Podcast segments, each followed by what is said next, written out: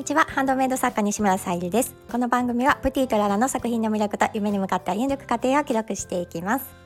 はい。今日から11月ということで1日の水曜日ですね、えー、昨日ちょっとねあのできるかなってお伝えさせていただいたあの天然石のハーバリウムボールペン11月の誕生石がシトリンということでミネクリーマーベースに掲載することができました。今年はあのチャームをお選びいただける形で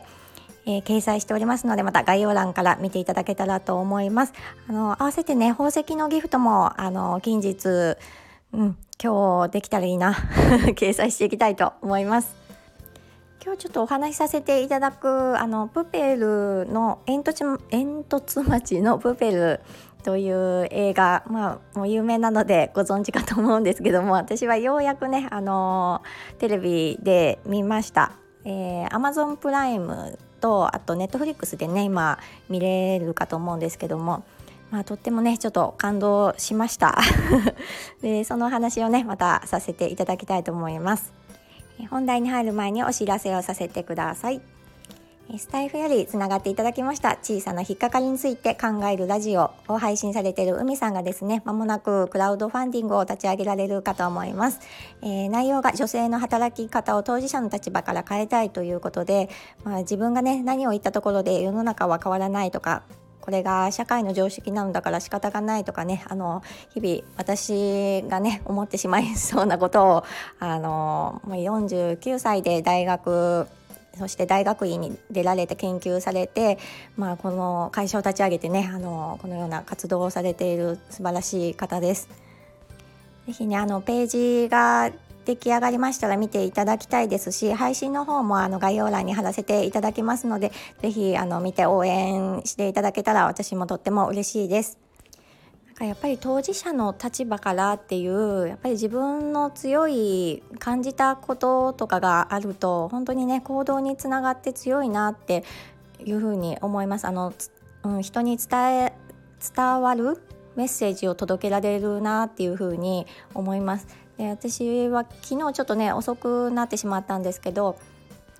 もうあの有名な方で川村都さんのえー、スタイフのね配信を聞かせていただいた際に、まあ、今度1月28日に、えーと、アドラー流の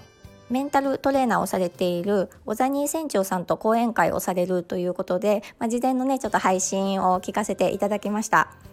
でその中でねあの宮子さんが1月28日はもうあの宮子さんがね体験したことを惜しみなくお伝えくださるということでああ私もとっても聞きに行きたいと思いましたね。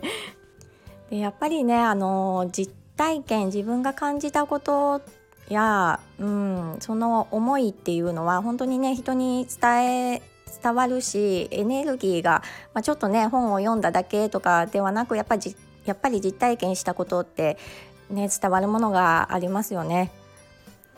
と1月28日あ日曜日かということでまあね三重から東京に行きたいなと思ったんですがまあうん、主人がね仕事のお休みで、まあ、次の日仕事ということで一緒に行ってくれるかなちょっと相談してみようとか ちょっとね思いましたちょっと弾丸で行ってくれるのかどうかわからないんですけど一度ね、まあ、あの話してみることにはねいいかなと思うのではいなんかねあのスタイフの配信でも参加したいものがやっぱり関東とかになるのですごくねもどかしいことがあの何度かねあのスタイフからでも経験があります。まあ、あのそれもねあの全然飛行機乗って行かれる方もね見えればなのであの言い訳に過ぎないかもしれないんですけど、まあ、ぜひね1月28日行かれる方はねあの行けん？行けそうな方はぜひねあの行っていただきたいなと思います。ぱりあのハンドメイド活動をするにあたってもあたってもというかもう一番の大事なことはやっぱりメンタルだと思っているので もちろんねあの健康面とかいろいろあるかと思うんですけどメンタルってすごくね大事かと思います。そしてね今回私はその煙突町のプペルを見てですねあの、まあ、何度か涙がポロポロ出てきたシーンはあったんですけども、まあ、その中で感じたことというかその作品による感想ということではなくて、まあ、ちょっと一歩引いたところで、うん、あのこの感動するっていう、まあ、人うん、動物でもあるのかなわかんないんですけど、えー、感動するっていうこのね気持ちってとっても作品作りにおいても大事だなと思っています。そしてねあのもしかしたらまあ私が自分がその見た見ていたからそこにつながったのかもしれないんですけど、まあ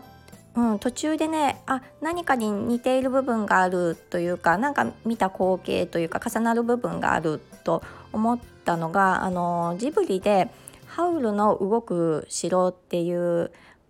えー、映画があったと思うんですけど、うん、その部分とねとても重なる部分があってもしかしたらそのね制作者の西野さんも心が動いたから、まあ、何かねあの作品にも反映されてるんじゃないかなとかちょっとね思ったりしました。私もねあの心動くもの心惹かれるものっていうのは作品に大いに反映されているので例えばねあのマカロンとかねすごく可愛くて色合いとかもねいろんな色とか可愛いなと思っていたものが私はジュエリーケースに反映されていたりとかあともう10年以上前になるんですけどもフランスに行った時にねやっぱり私あこの国のこういうデザイン好きだなとかうん、で、まあ、ノートル大聖堂ノートルダム大聖堂とかも行ったんですけどやっぱり中に入ってみて、まあ、その圧倒的なうんその迫力というか、うん、で写真に撮った時なんかオーブみたいなねなんかシャボン玉みたいなものがたくさん写っていて何かね神聖な感じをうん、自分の中でね感じたのをすごく覚えているのでやっぱりそういったものが作品にね反映されていくのかなっていうふうに思っています。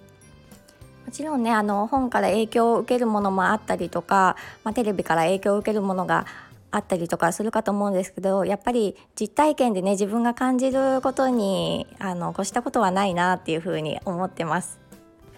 このねあの煙突町のプペルも私はもうどうだろう半年以上前から見たい見たいと思っていて、うん、あのずっとね手帳にも書いてあったんですけど何か優先順位が後回しになっていたのでここでね思い切ってちょっと優先順位を上げてあの見たら本当にね良かったのでやっぱりもうちょっとね早く見ておくべきだったなっていうふうに思いました。